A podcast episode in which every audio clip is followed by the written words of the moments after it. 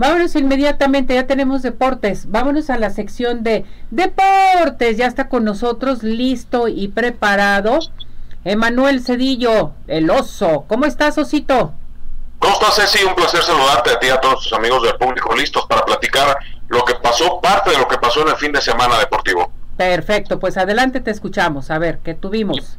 Y vamos a comenzar con Checo Pérez, que sigue siendo hombre importante para su equipo. Ayer en la carrera comenzó como primer lugar, ya después se dio voluntariamente el primer lugar a su compañero Verstappen, que va que vuela para campeón del mundo, no hay quien le compita. El más cercano es su compañero Checo Pérez, que ayer aventó una, una buena carrera, se quedó en el segundo lugar.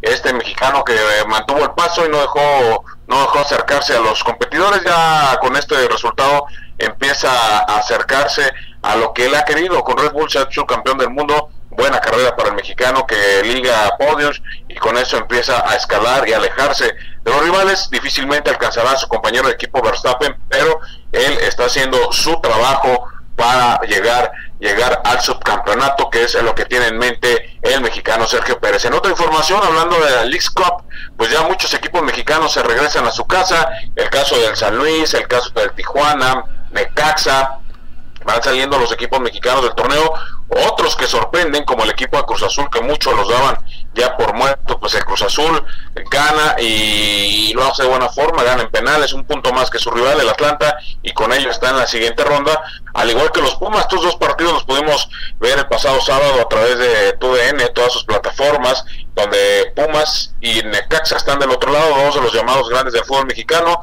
y otros dos que hoy entran en acción y que tienen posibilidad de llegar a la siguiente ronda. Uno, uno es el equipo, el equipo de las Águilas del América, es uno de los que tiene posibilidades de llegar a la siguiente ronda. Está más cercano, prácticamente hasta con una derrota podría calificarse combinaciones de resultados, pero el América sin mayor problema está en la siguiente ronda. Problemas para Chivas que perdieron su primer partido y están obligados a ganar. La victoria los pasa a la siguiente ronda. Otro resultado para el equipo de Chivas es que llegue el empate y ganen en penales y con eso estarán en la siguiente ronda, pero qué forma de sufrir para el equipo de Guadalajara para estar en la siguiente ronda. Los 16 de final arrancan el próximo miércoles. De miércoles a, jueves se darán estos resultados, estos partidos, para el sábado arrancar ya los cuartos de final y bueno, estar prácticamente en la etapa más importante de la League Cup, donde muchos dan por favoritos a Los Ángeles y a las Águilas del América para llevarse este torneo. Así que está la información de lo que pasó el fin de semana, de lo que está pasando en el mundo de los deportes. Perfecto, pues muy completa la información de deportes de este fin de semana. Muchísimas gracias, Oso. Cuídate gracias. mucho. Saludos, Ceci, que estés muy bien. Igualmente, que estés muy bien.